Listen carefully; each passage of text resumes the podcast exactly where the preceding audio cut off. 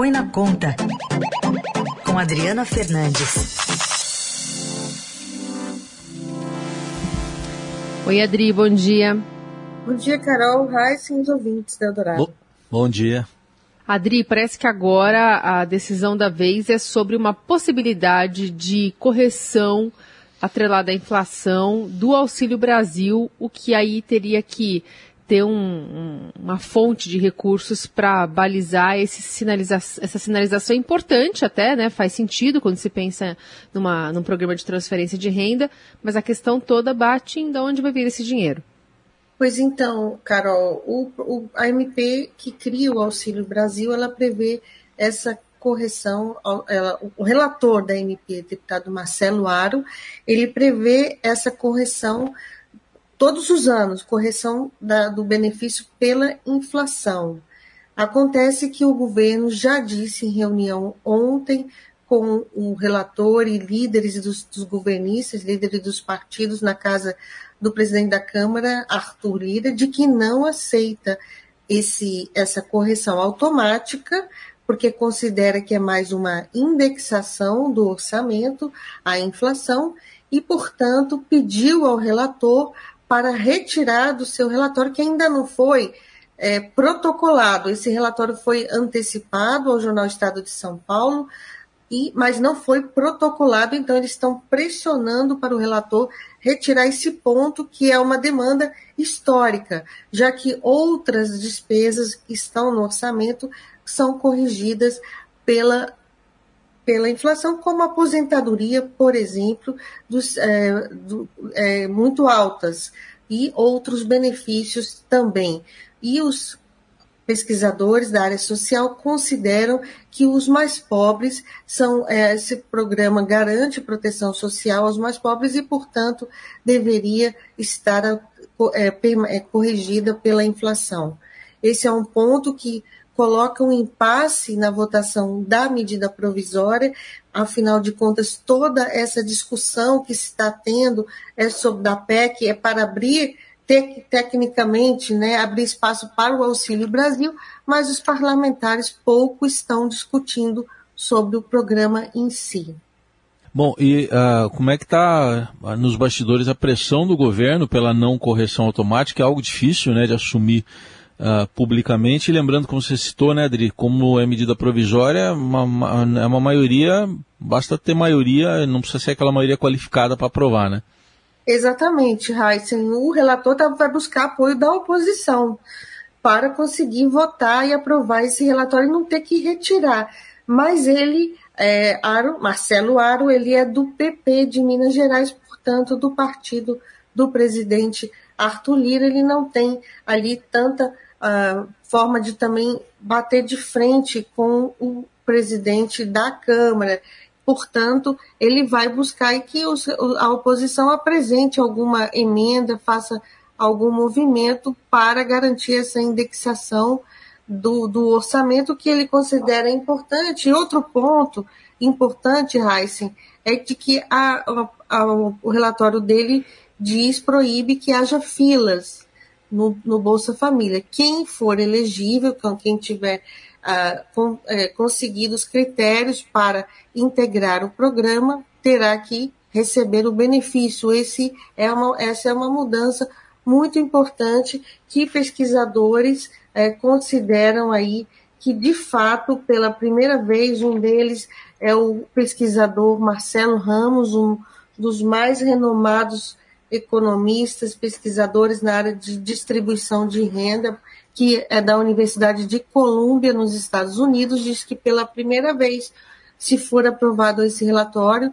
o programa de transferência de renda de fato vai garantir um direito aos mais pobres, o direito da assistência social. Portanto, é muita coisa em jogo e a discussão da PEC no Senado, né, todo aquele imbróglio de, de mudança nas regras fiscais acaba obscurito, é, trazendo um, fazendo com que essa discussão que é muito importante do auxílio não seja feita de forma correta, aprofundada e o, te, o tempo corre porque essa MP que criou o Auxílio Brasil, ela já está em, já está o auxílio já está em vigor, já o Bolsa Família já acabou, ela termina, ela perde a validade no próximo dia 7 e tem que ser aprovada na Câmara e no Senado até lá, porque senão o próprio Auxílio Brasil do governo Jair Bolsonaro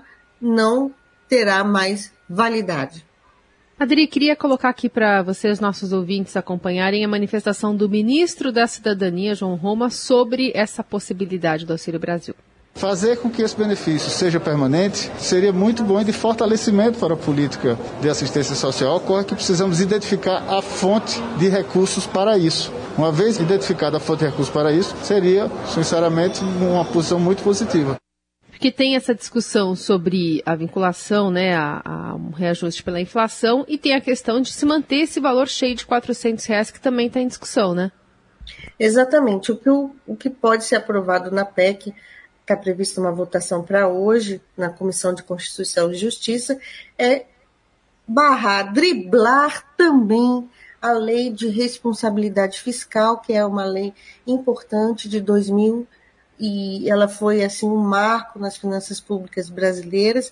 Ela tem um artigo muito importante que diz que eh, se você aumenta uma despesa permanente, você tem que encontrar uma fonte de financiamento ou aumentando os tributos ou cortando novas uh, despesas ou também é, cortando renúncias tributárias. Acontece que uh, o, os senadores eles querem criar esse programa permanente que esses 400 sejam permanentes, só tem fonte de financiamento para metade, que é 217 que já está em vigor, por isso que precisa, uh, por isso que toda essa questão fiscal, o que eles querem colocar na Constituição é que, no caso, não precisa cumprir esse artigo da Lei de Responsabilidade Fiscal, é mais um enfraquecimento das regras fiscais brasileiras que que envolve essa PEC que a economia disse que seria muito ruim, mas mais uma vez está sendo passada para trás. O equipe do ministro Paulo Guedes, que ontem disse que não tem, admitiu em comissão na Câmara dos Deputados que não tem a última palavra. Então, nessa linha ainda, a gente teve ontem o presidente do Senado se manifestando contra uma ideia né, que surgiu de taxar lucros e dividendos, quer dizer, ele disse que não é, não tem cabimento criar novos impostos para bancar o auxílio. É, isso aí, como é que está essa discussão, Adri? Olha, esse é o ponto central do projeto do imposto de renda que foi aprovado na Câmara dos Deputados, Raíssa, é, que, e que era que era seria usado pelo governo para financiar, para fonte de financiamento do Auxílio Brasil. Então vocês vão lembrar aí tantas vezes que eu comentei esse projeto aqui no, na, na, minha coluna na Rádio Eldorado. Acontece que o chegou lá no, chegou no Senado, o projeto foi barrado, justamente pelo ponto que o presidente do, do Senado, Rodrigo Pacheco, Pacheco, comentou, que é a taxação de dividendos, é, que são o ganho que, que os investidores têm ao, ao investirem no capital das empresas. Essa taxação é isenta desde 1995 e era central no projeto do governo que foi aprovado na Câmara.